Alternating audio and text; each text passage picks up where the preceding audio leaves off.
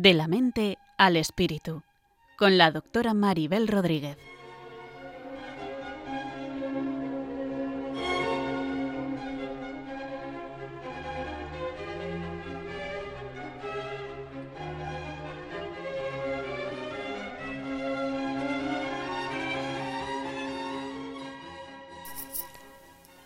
Saludos a todos y bienvenidos a un nuevo programa de la mente al espíritu. Un programa que pretende tender puentes desde la psicología y la psiquiatría hacia la religión y la espiritualidad para llegar a una visión del ser humano más integrada y completa.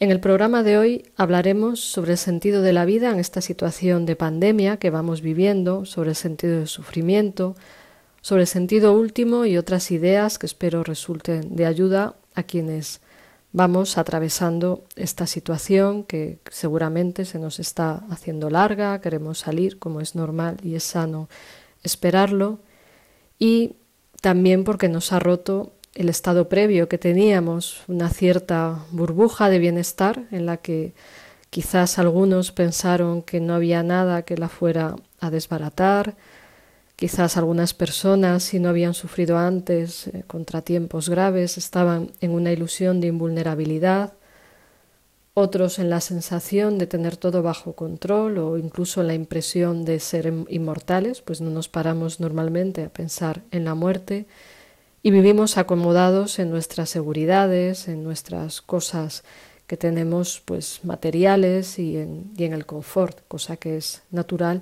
y lógica sobre todo si no nos ha ocurrido nada que nos haya hecho pararnos a pensar en que la vida tiene sus limitaciones.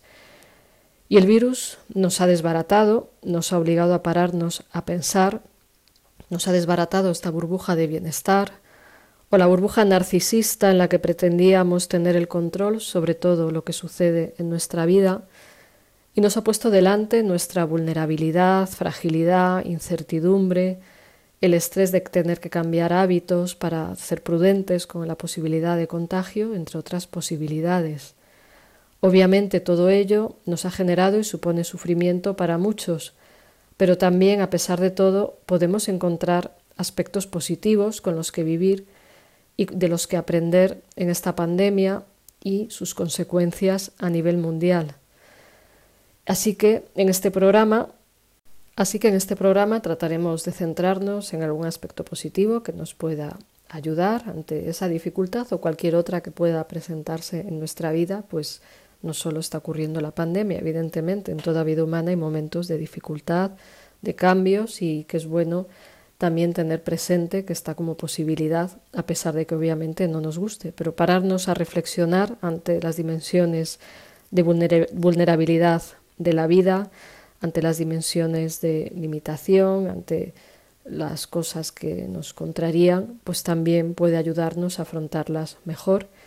Y por ello hoy hablaremos desde la perspectiva de la logoterapia de Víctor Frankl.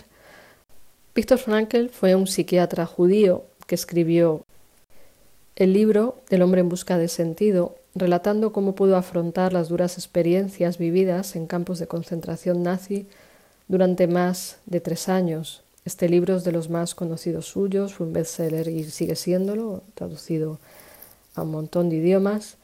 Y para hablar desde este enfoque de Víctor Frankl, desde la logoterapia que él creyó, creó como terapia de búsqueda de sentido, contamos hoy con la aportación de una gran experta en el tema, María Teresa Lemus, que es psicóloga clínica, especialista en análisis existencial y logoterapia con entrenamiento en intervención en crisis Además, es conocida dentro del ámbito de la logoterapia porque es directora de una página web que se llama Logoforo y también de Logoforo Academia, en donde se da formación online en logoterapia. María Teresa Lemus además lleva 25 años de practicar en docencia, psicoterapia, orientación logoterapéutica, por lo que creo que va a ser una aportación interesante desde su perspectiva, desde su experiencia clínica, desde su visión humana y esperemos que a vosotros también os pueda aportar y dar ideas de cómo enfrentar diferentes situaciones difíciles de la vida.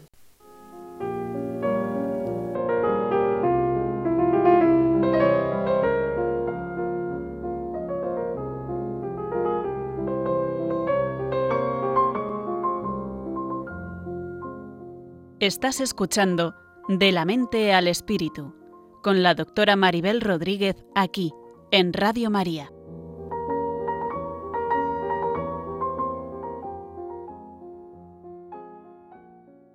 Aquí seguimos en De la mente al espíritu y hoy tenemos como invitada, como he explicado en la introducción, a María Teresa Lemus, que es psicóloga clínica, especialista en análisis existencial y logoterapia, y además de directora, además es directora de Logoforo y Logoforo Academia.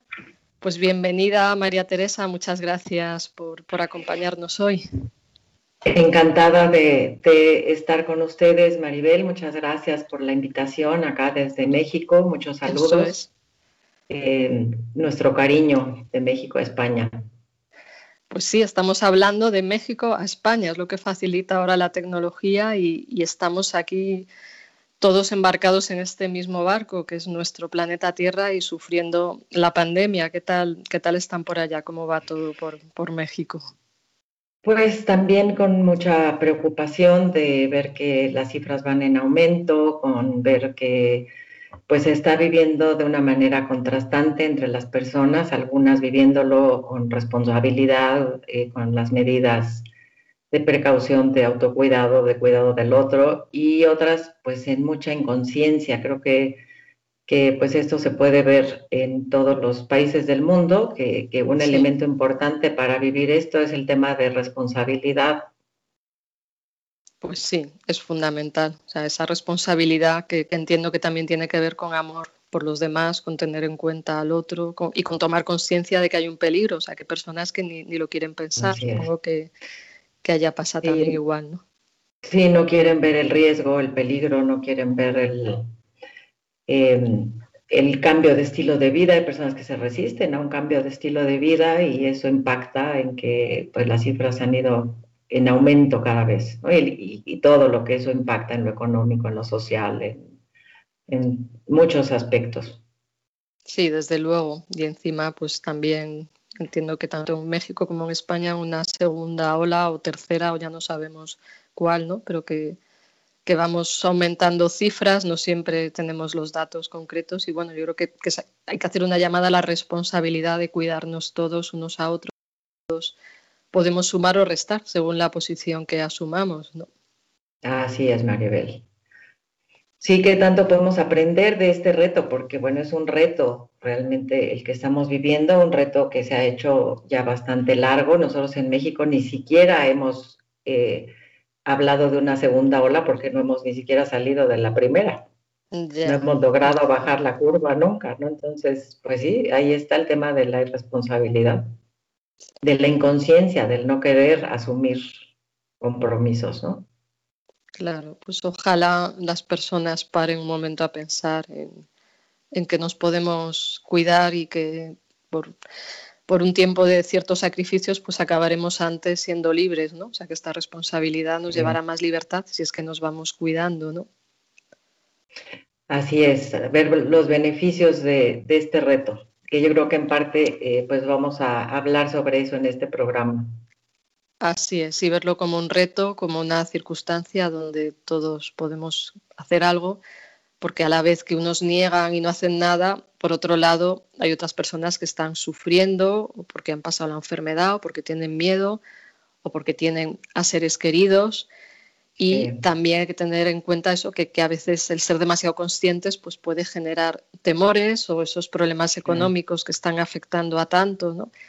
a tantos y, y, que claro, supone todo esto una situación límite colectiva, ¿no? Nos enfrenta a lo que es la posibilidad de la muerte, el sufrimiento, y nos pone delante esta cuestión del sentido de la vida, que tan importante es en, la logoterapia que tú y yo trabajamos, ¿no? Sí, muchas personas que hoy se cuestionan, ¿y tiene sentido la vida en una pandemia? Ahí, ahí está. la, la pregunta es complicada, por supuesto, la respuesta lo es también. Em, y yo creo que, toda circunstancia eh, presenta sus posibilidades de sentido. Claro. Vamos a decir que eh, en sí la vida es posibilidad, el sentido siempre está.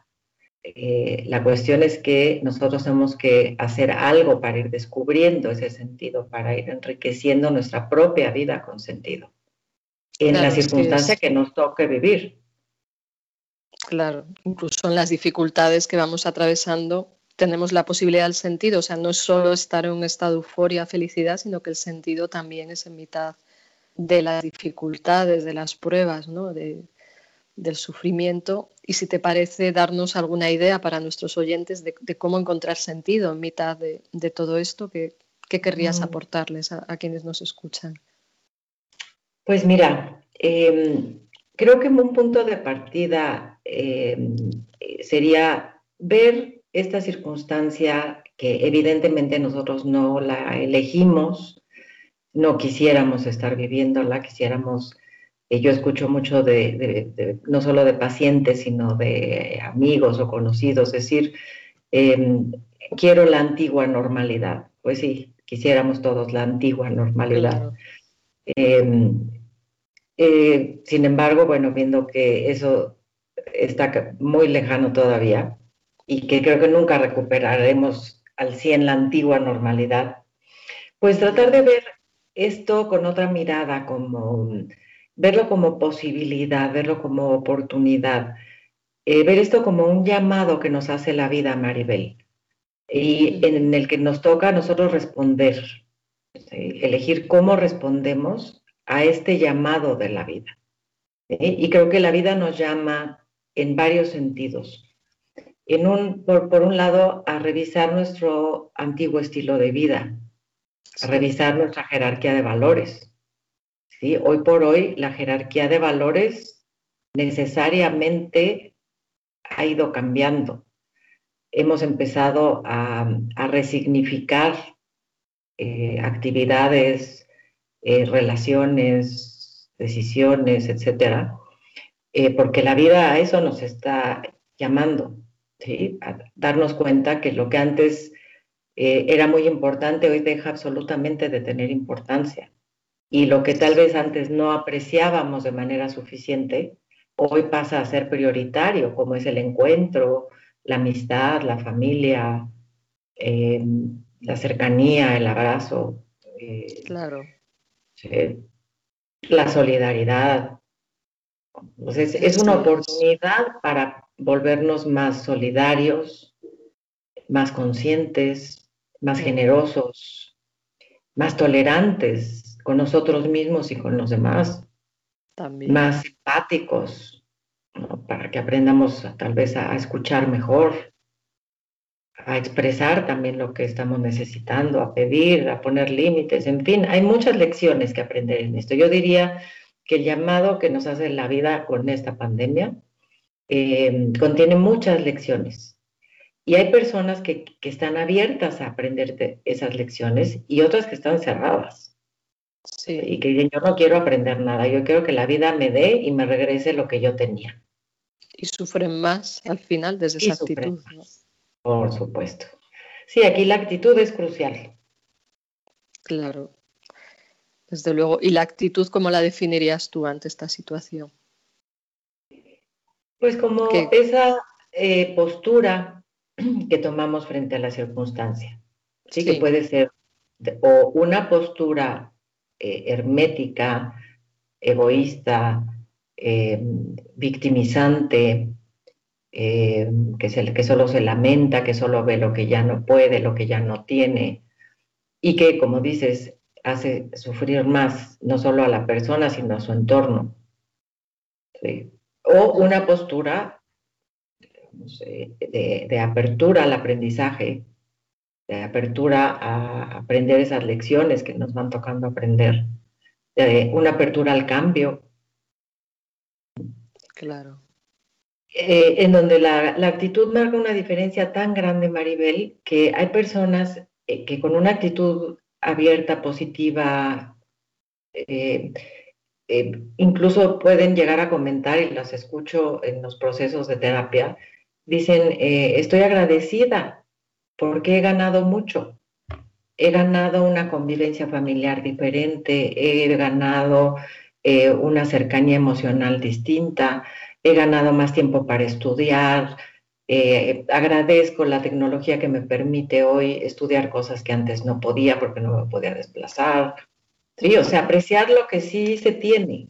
Claro, enfocarnos en lo que sí podemos hacer, en lo que podemos controlar, en lo que sí tenemos, o sea, centrarnos en, aquello que sea importante dentro de nuestras posibilidades actuales, claro, y eso depende de la actitud, en, cómo nos posicionamos, ¿no? Como, como estabas explicando, ¿no?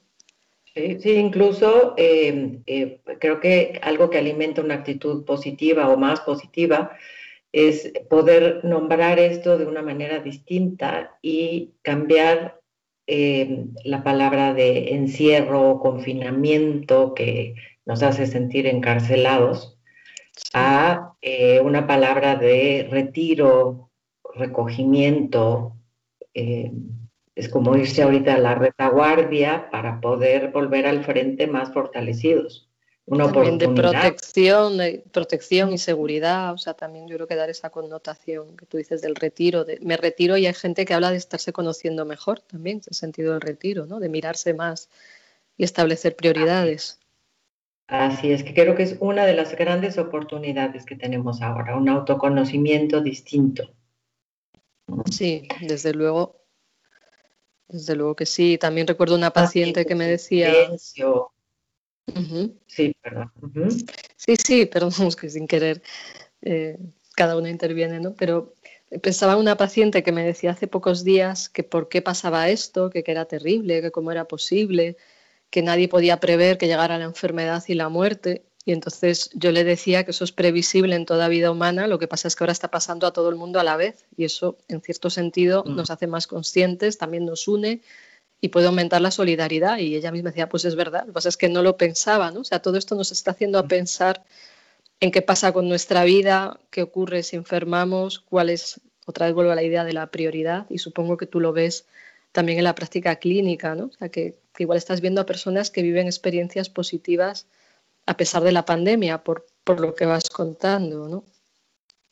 Sí, sí, y que decíamos eh, mucho lo que, lo que hace la diferencia es la actitud que toma una u otra. Eh, el hecho de, enfrentarnos a nuestra vulnerabilidad, a nuestra fragilidad, a la finitud, eh, pues no queríamos verlo. Muchas personas no se niegan a ver y asumir que la vida humana es frágil, vulnerable, finita. Eh, es un tema que se trabaja mucho en logoterapia, como una psicoterapia existencial. Y eh, vemos que en nuestras sociedades, eh, pues lo que se ha valorado en las últimas décadas ha sido pues temas muy distintos que nos han llevado a una postura egocéntrica, individualista, todopoderosa, entre comillas. Eh, que pretende controlar todo y bueno, esta pandemia viene a darnos como una cachetada al ego, ¿verdad? Total, nos, nos ayuda a desmoronar ese narcisismo que, con el que hemos vivido, ¿no? Y en el sentido de sentirnos seguros en el bienestar, especialmente quienes tengamos una vida más cómoda, ¿no? Frente a otras personas de otros lugares del mundo que, que ya viven en, situaciones límite todos los días. Entonces también te ayuda a tomar conciencia de esa fragilidad que quienes no la hemos vivido de, la manera que la estamos viviendo ahora, pues te, toca experimentarlo y es que la vida también es esto y es normal y es aprender a vivir con ello.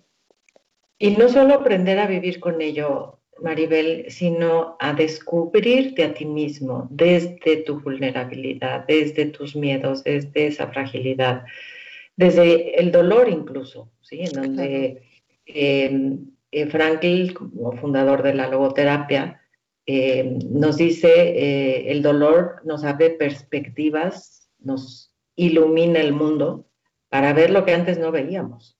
¿eh? El dolor es un elemento no solamente como parte de la naturaleza humana, sino un elemento necesario para ampliar nuestra conciencia. Exacto. Y también para, salir de nuestros esquemas.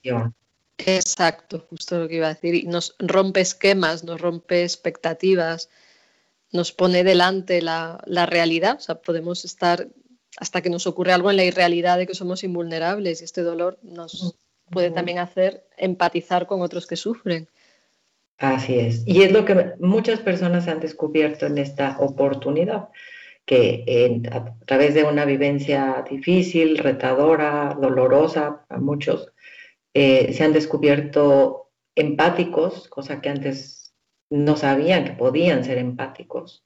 Se han descubierto más compasivos, más generosos, más atentos a la necesidad del otro, más capaces de, aportar, más creativos incluso.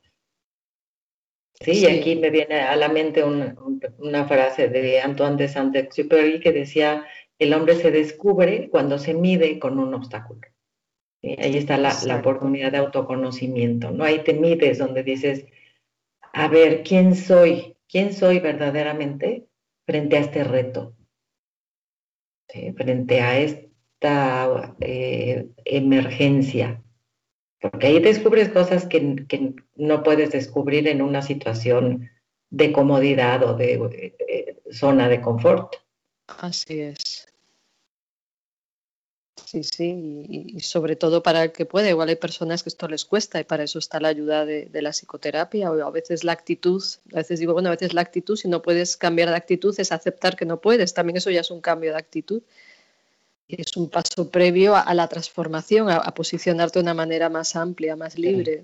es muy importante lo que tú planteas, ¿no? o sea, descubrirte incluso a veces que, puedes haber estado diciendo hay que cambiar de actitud al otro, pero luego tú no puedes. Entonces, ¿cómo asumes eso? ¿Cómo ves también tu límite? Y cómo el aceptar el no cambio de actitud, a lo mejor en algún momento la aceptación te lleva al cambio de actitud. Por supuesto. Sí, sí, sí, asumir y poder quedarnos. Yo creo que ahorita a muchas personas eh, les cuesta eh, reconocer y aceptar lo que está interiormente. ¿sí? Les cuesta aceptar, siento miedo. Y está bien, y es normal que sienta miedo.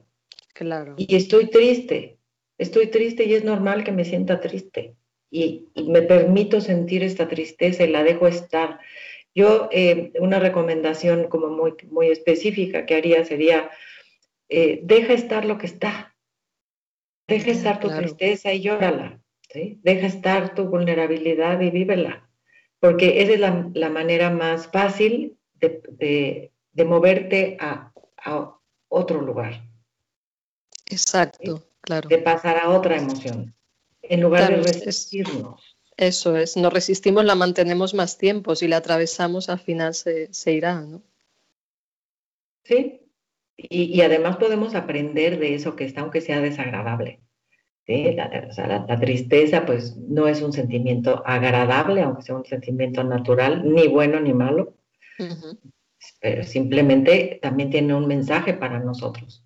¿sí? La tristeza nos habla de pérdida, y, creo que en esta circunstancia, pues todos hemos perdido cosas, más, unos más, otros menos, eh, algunas cosas más valiosas, otras cosas no tan valiosas, pero la tristeza siempre nos habla de pérdida. Y hay que dejarla estar y desahogarla y llorarla, en lugar de, pretender eh, negarla, reprimirla, resistirla, ocultarla, porque eso nos va a hacer la situación más difícil. Eso es, y al final sufres más y te deshumanizas. El atravesar esos sentimientos difíciles también te humaniza, te, conecta también con los demás. Es uno de los grandes sentidos del dolor, Maribel, humanizarnos. y uno de los retos que hoy tenemos.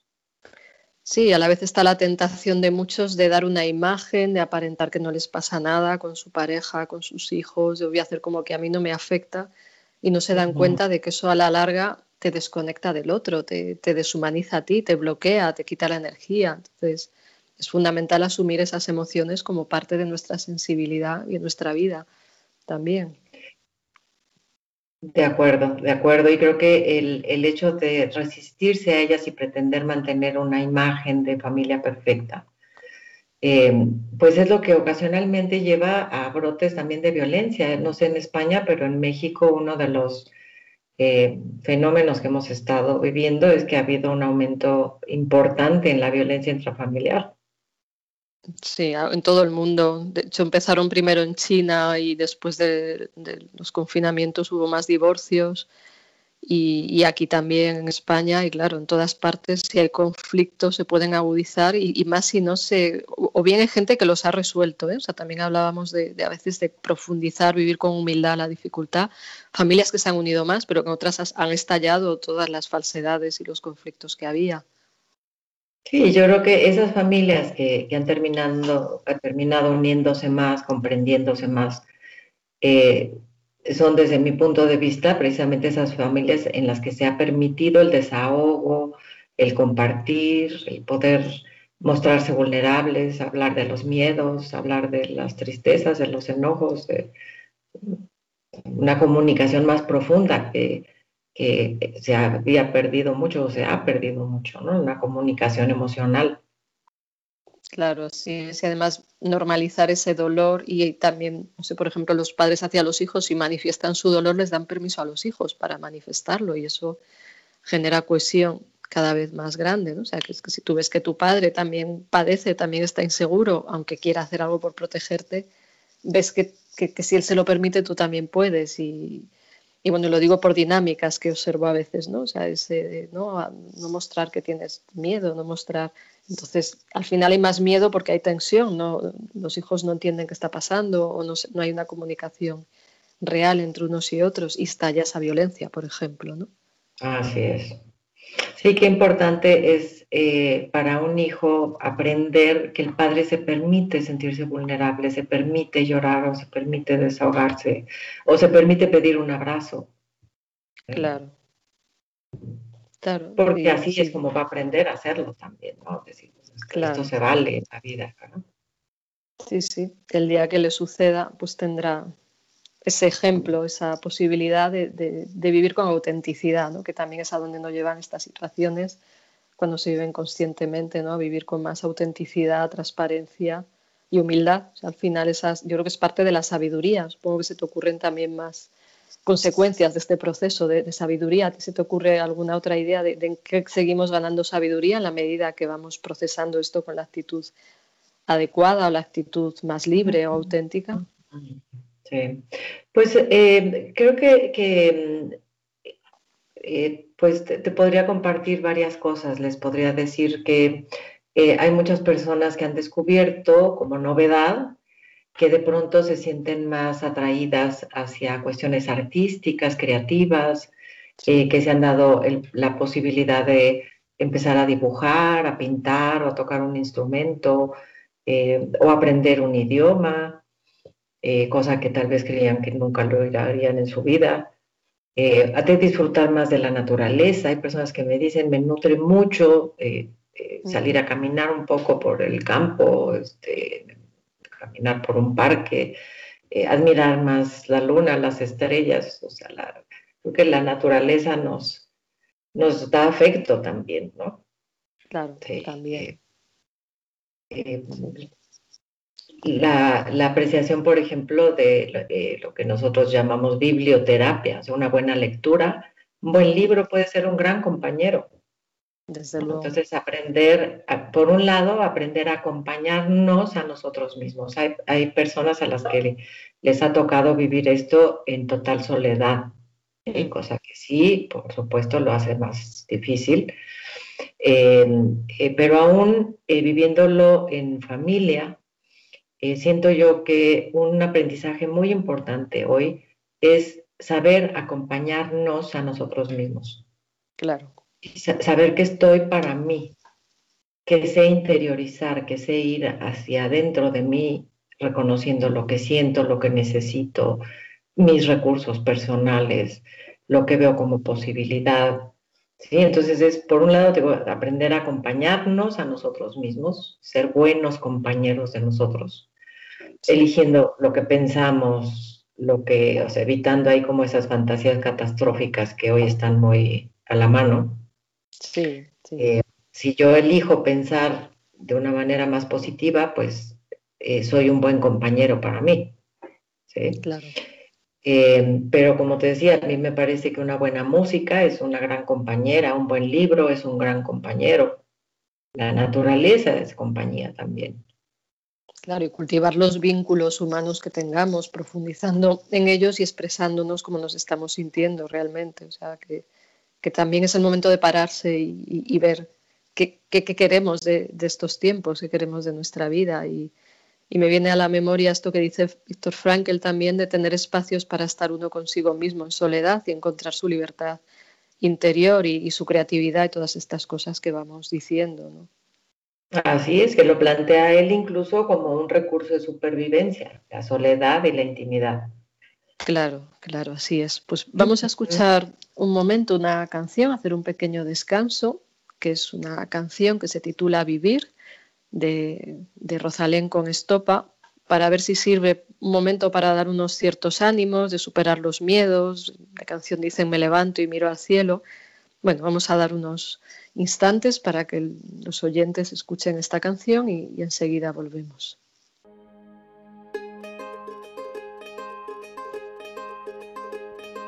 Sabes, hace tiempo que no hablamos. Tengo tanto que contarte. Ha pasado algo importante, puse el contador a cero. Sabes, fue como una ola gigante, arrasó con todo y dejó desnuda frente al mar. Pero sabes, sé bien que es vivir. No hay tiempo para odiar a nadie, ahora reír. Quizá tenía que pasar, no es justo, pero solo así se aprende a valorar. Y si me levanto y miro al cielo, doy las gracias y mi tiempo lo dedico a quien yo quiero. Lo que no me aporte lejos, si alguien detiene mis pies, aprenderé a volar.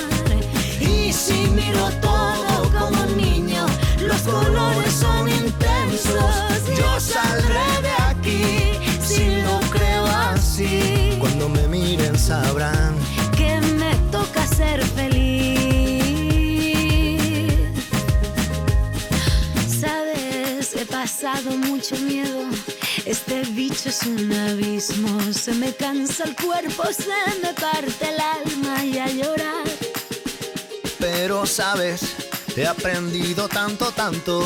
Esta vida me ofreció una nueva oportunidad. Y ahora sabes, sé bien que es vivir tiempo para odiar a nadie, ahora sé reír.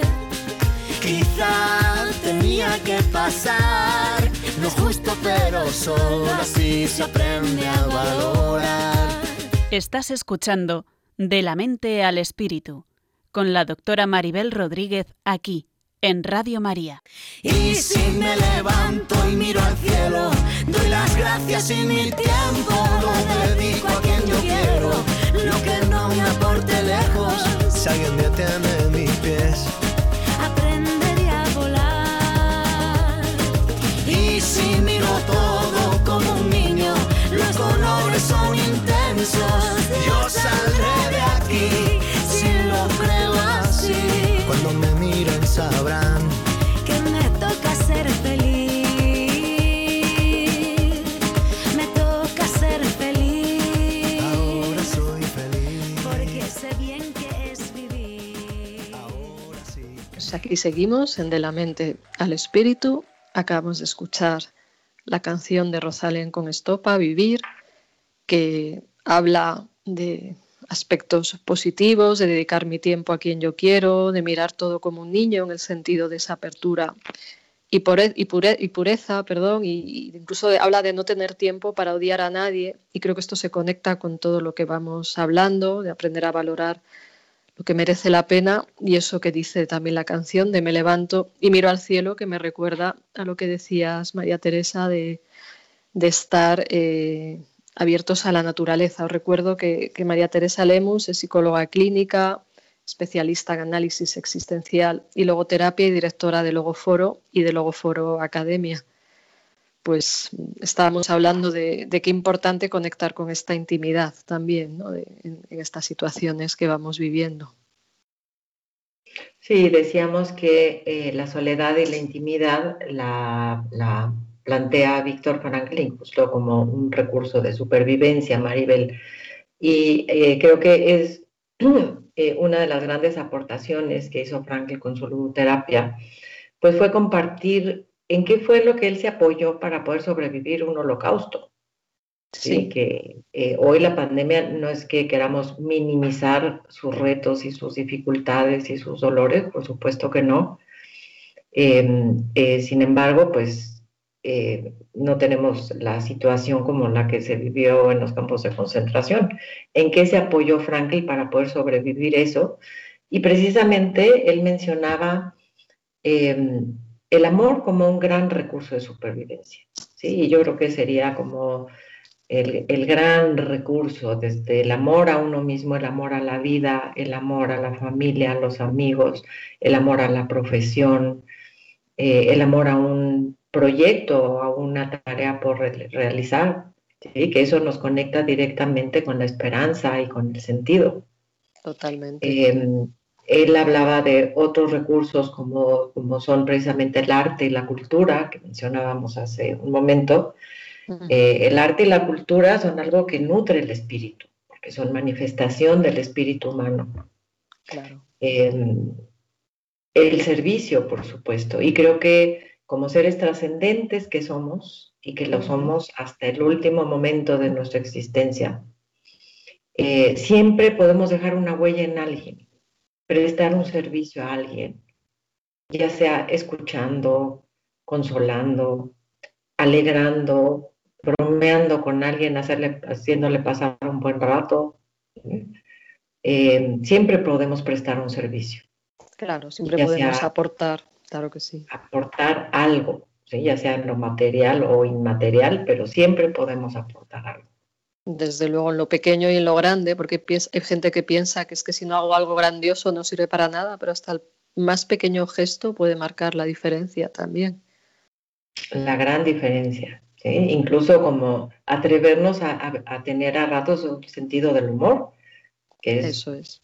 Pues es, tiene valor terapéutico el sentido del humor. Desde luego, y, bueno, no sé si es igual en México, pero aquí en España por nada te sacan un meme del virus, del no sé qué, del, vamos, de, todo se saca el humor y, claro, es una forma de, de sobrevivir también, ¿no? Sí, es una manera de, distanciarnos un poco de, este impacto emocional. Y por eso es que tiene un elemento terapéutico el sentido del humor. Entonces siempre, pues un rato de, broma, de risa, de ver una película simpática, de leer eh, algo que nos haga reír, eh, pues es algo que nos ayuda a soltar un poquito, a relajarnos. claro que sí. A soltar la aprensividad Sí, incluso la alegría cuando hacemos reír a otro, ¿no? También cuando logramos eso, aunque esta persona esté triste, también va en doble dirección. Hago reír a otro y me río yo y, siento que aporto algo. a veces un ah, pequeño chiste también cambia el humor, ¿no? Y, es importante. Sí, sí, sí, son tantas las cosas que podemos aportar eh, y que no nos damos cuenta muchas veces. Ahorita, como decíamos, las personas se están descubriendo en otras facetas entonces la clave es más generosa. Mm.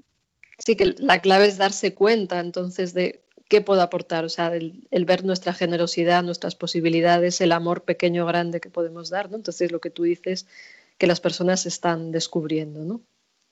Sí, descubriéndose eh, en, cosas que no, que no habían conocido de sí mismas.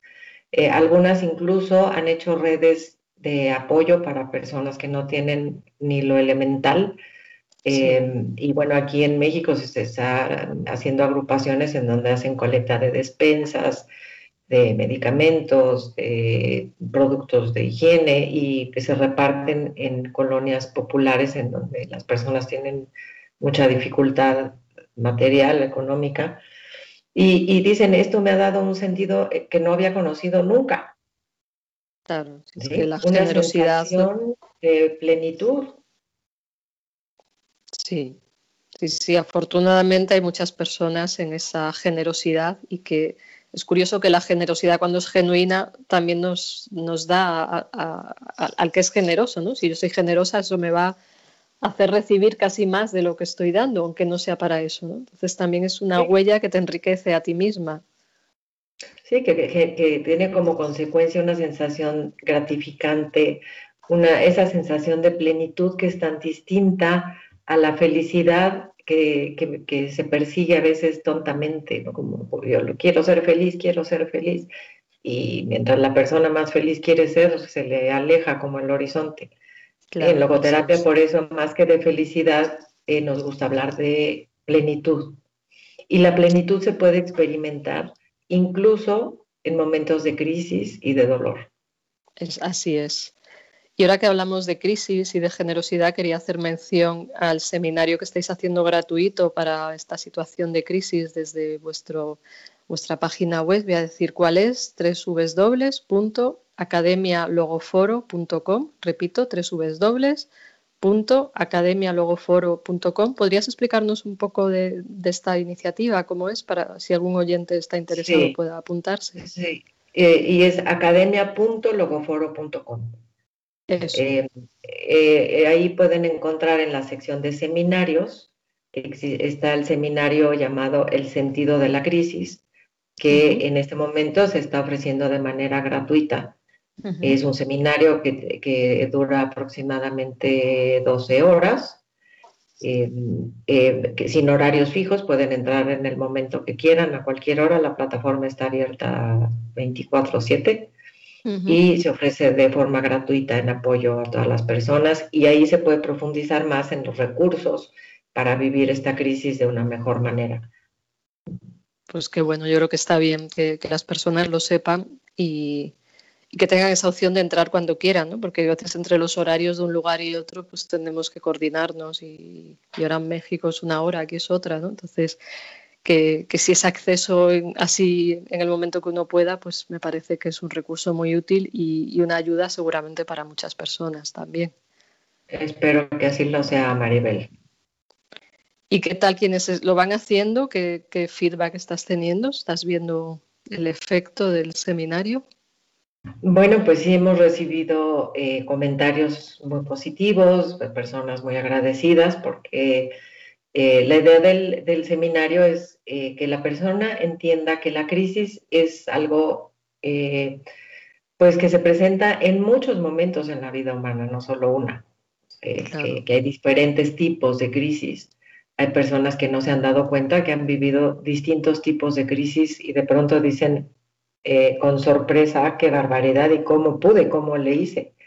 Y es que todos tenemos recursos para atravesar la crisis porque es parte de la vida. Así es, de hecho yo veo, sí, perdón, otras menos profundas, unas más largas, otras menos largas. Em, esta es pues una crisis obviamente muy distinta a, lo que es la teoría de la crisis.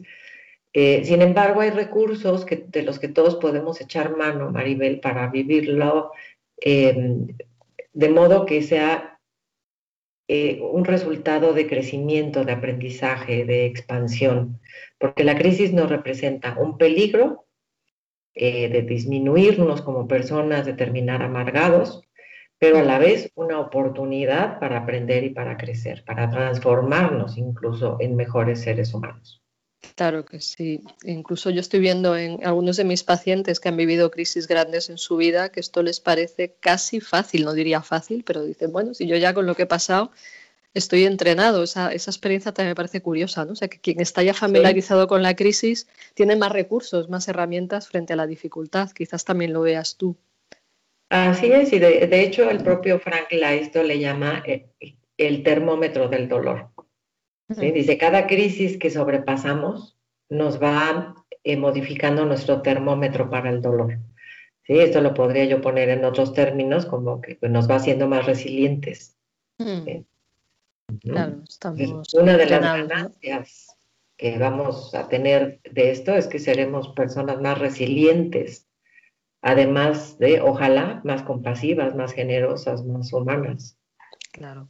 Claro, sí, bueno, y aclaro el término resiliente por si algún oyente no lo conoce, que tiene que ver con la capacidad de resistir la presión sin romperse, incluso salir fortalecido después de una crisis. ¿no? Esas personas que a pesar de haberlo pasado mal tienen como una sabiduría, unas capacidades, una visión de la vida donde se ve que lo que han sufrido les ha incluso enriquecido. Entonces, bueno, por si acaso lo aclaro este término y, y tenerlo ahí también presente. ¿no? si querías añadir algo más. Decía eh, Nietzsche, eh, lo que no te mata te hace más fuerte. ¿no? Eso sería también otra definición de resiliencia, yo creo. Sí, también es otra forma de, tenerlo presente. Y hablando de resiliencia, también eh, quería hacer una alusión a la espiritualidad y a la religiosidad, porque se ve también como factores de resiliencia, o sea, que nos dan fortaleza frente a la crisis y, y yo estoy encontrando a personas que a través de esta crisis se han vuelto más espirituales o más religiosos o más profundos o más sensibles. ¿Tú has visto que esto también se produzca ya en México? ¿Cómo, cómo lo ves? Yo creo que el tocar nuestra vulnerabilidad, Maribel, es eh, lo que nos hace eh, buscar en nuestro interior y buscar eh, una mm. vivencia de espiritualidad, ¿no? Nos hace tocar la necesidad de alimentar nuestra vida interior. Claro. Em, eh, cada persona va buscando sus caminos. Yo he notado una enorme diferencia em, de cómo están viviendo esta circunstancia las personas que tienen ya una vida interior nutrida, alimentada, eh, que tienen una fe, eh, que tienen prácticas para alimentar esa fe, como la oración, la meditación, la introspección, los momentos de silencio, etcétera, lecturas, eh, cada uno va encontrando sus, caminos. En logoterapia, pues eh, afirmamos contundentemente que, toda persona es un ser espiritual. Mm. Eh, algunas personas se cierran o se han cerrado a su espiritualidad y en este momento están queriendo abrirse a su espiritualidad. y están en búsqueda. Están en búsqueda porque sí, definitivamente el vivir esto con fe, pues nos conecta con esperanza y con fortaleza. Claro, y además que, también es la esperanza en que las cosas tengan un sentido, no solo que, vayan bien, sino que, yo creo que una, una, dimensión de la esperanza, decía Václav Havel, el expresidente de República Checa, que, la esperanza no es solo la posibilidad de que las cosas vayan bien, sino más bien la posibilidad de que vaya, de que tengan un sentido y eso también nos rescata a pesar del dolor, que el sentido siempre está ahí, aun en la peor de las situaciones.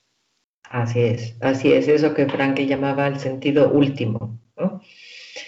Eh, eh, creo que, alimentar nuestra vida espiritual cotidianamente, incluso como tratando de vivir esto en un estado eh, pues que tal vez podría mm, nombrarse como en un estado de oración contemplativa en lo cotidiano, mientras estamos haciendo nuestras labores cotidianas, como tener esa, eh, esa presencia amorosa de lo espiritual, pues nos da fortaleza, fe, confianza en, que algo bueno puede surgir de todo esto. Claro, claro. Y, a los que somos, a las que somos terapeutas también nos da una vía de inspiración, de presencia, de serenidad que podamos transmitir. O sea, creo que también cultivar nuestra propia vida espiritual como terapeutas o nuestra interioridad, quien tenga fe, pues la fe, pues todo eso nos da un soporte porque las personas que somos terapeutas no solo nos toca bregar con la pandemia, sino también con el dolor de todos aquellos a los que atendemos y es como un, reto más. Sí, sí, un gran reto, un gran reto, Maribela. Hoy por hoy eh, los terapeutas estamos em, pues llamados a estar respondiendo a tanta gente que está en situaciones de, urgencia, de crisis, de eh, nosotros en México estamos teniendo muchas crisis de ansiedad, mucha depresión, eh, intentos de suicidio se han elevado muchísimo. Em, crisis, eh, porque bien decimos, una crisis que, inicia en, un área de la vida eh, impacta cada una de las otras áreas. ¿sí? Entonces sí hay mucha demanda y nosotros como terapeutas pues sabemos que tenemos que tener un, autocuidado para poder seguir prestando pues, el mejor servicio posible eh, para mí en lo personal, sí, es muy importante mi propia nutrición espiritual para poder dar un servicio de mejor calidad con paz. Así es, es fundamental. Todos los que ayudamos, también los sacerdotes están recibiendo más peticiones, voluntarios, acompañantes espirituales. O sea, yo creo que es fundamental que todos tengamos en cuenta el autocuidado. De hecho, dedicamos un programa a esto para que que todas estas personas que ayudan a otros pues se paren y se ocupen de sí, porque a veces corre uno el riesgo de olvidarse de sí mismo y entrar en una especie de actitud salvadora que al final no, no sirve, ¿no? Y, te, mucho burnout ahorita. Exacto. En, los profesionales de la salud, en los sacerdotes, como mencionas, en las personas que dan orientación. Eh, sí, sí, sí. Sí, de la importancia. Sí, perdona. ¿Perdón? Sí, sí, la importancia del autocuidado, es un pequeño corte, que es importante. ¿Quién cuida al que cuida, verdad? Y, bueno, ahí número uno, pues tenemos que aprender a cuidarnos a nosotros mismos y pedir y buscar la ayuda que sea necesaria. a veces eso también va en contra de, de, de, un ego, de una postura poco humilde, ¿no? Decir, yo no pido ayuda porque yo tengo que poner con esto solo, porque soy muy fuerte. Pues no, ahorita se trata también de de saber pedir ayuda, de saber buscar apoyos. Eh, claro. A través de amigos, no solamente de especialistas, sino de eh, pedir ayuda a un amigo, decir, oye, necesito un rato que me escuches, ¿no? Y mañana te escucho yo a ti. Claro, el apoyo mutuo tan importante, ¿no? Sí, y ver estar quemados de, de, los, vamos, sobre todo estos médicos que han vivido las situaciones más terribles, pues que están agotados. Entonces, pues médicos, todos los que ayudan, también terapeutas, sacerdotes, etcétera, yo también aprovecho este espacio para decirles que por favor cuiden de sí, que pongan límites y que no podemos llegar a todo a veces y, hay que pedir ayuda, pedir asesoramiento y acompañarnos unos a otros, que también es, es parte de la solidaridad y de la experiencia que, hay que atravesar de mitad de esta situación colectiva. Sí, yo creo que hoy son muy importantes los grupos de autoayuda, Maribel. Eh, la, red, las redes de apoyo, la, red, familiar, la red eh, de amigos, la red profesional, etcétera, porque eh, algo que yo he notado que ayuda en esta, pues en esta distancia obligatoria es que, bueno, tenemos la posibilidad de hacer llamadas, de poder hacer videollamadas con seres queridos, amigos que no veíamos tal vez hace mucho tiempo y que hoy se están renovando esos vínculos. Y creo que el vínculo es algo que fortalece y que nutre el alma también. Sí, fundamental. Es eso del amor que hablábamos antes y también tiene que ver con el espíritu, ¿no? Y bueno, nos toca ya ir terminando, se nos pasa, acaba el tiempo y no sé si quieres decirnos algo a modo de despedida, de conclusión, para, para ir cerrando el programa. Pues me gustaría tal vez eh, dejar un último mensaje em, de em, elegir cada día, y, esto lo enfatizo, día con día. Elige a qué quieres dedicar tu tiempo. ¿Qué quieres escuchar? ¿Qué quieres ver? ¿Qué quieres leer? Eh, por ejemplo, yo diría que si tú eliges, en lugar de sentarte horas a ver noticieros que solo transmiten pesimismo y malas noticias y números rojos, puedes elegir ver un buen documental, puedes elegir sentarte a leer un buen libro, escuchar una buena música. Elige cotidianamente lo que te nutra, lo que te haga bien, porque si tú no lo eliges, nadie lo va a elegir por ti. Así es, y es ver nuestra libertad de elección para, estar posicionados en la salud y en la fortaleza, no en la enfermedad y todo más negativo de lo que estamos pasando. O sea, que podemos ocuparnos desde esa elección que, tú estás planteando, que es tan, tan importante. Pues muchísimas gracias, María Teresa Lemus. Yo recuerdo nuevamente que eres psicóloga clínica, especialista en análisis existencial y logoterapia y directora de, de Logoforo y nuevamente mil gracias por tu aportación y, seguro que va a ayudar a más de uno a reflexionar y a tener más inspiración para ver cómo afrontar todo esto. Muchas gracias por la invitación, Maribel, con mucho gusto. Muchas gracias a, todo tu auditorio y mis mejores deseos para cada uno y sus familias. Fenomenal, mil gracias. Y bueno, recuerdo a los oyentes el mail del programa por si alguien nos quiere escribir, que es de la mente al espíritu arroba radiomaria.es y me despido ya hasta dentro de dos semanas, hasta el próximo viernes a las 8 de la tarde y espero que todos esté lo mejor posible. Saludos y, y hasta pronto.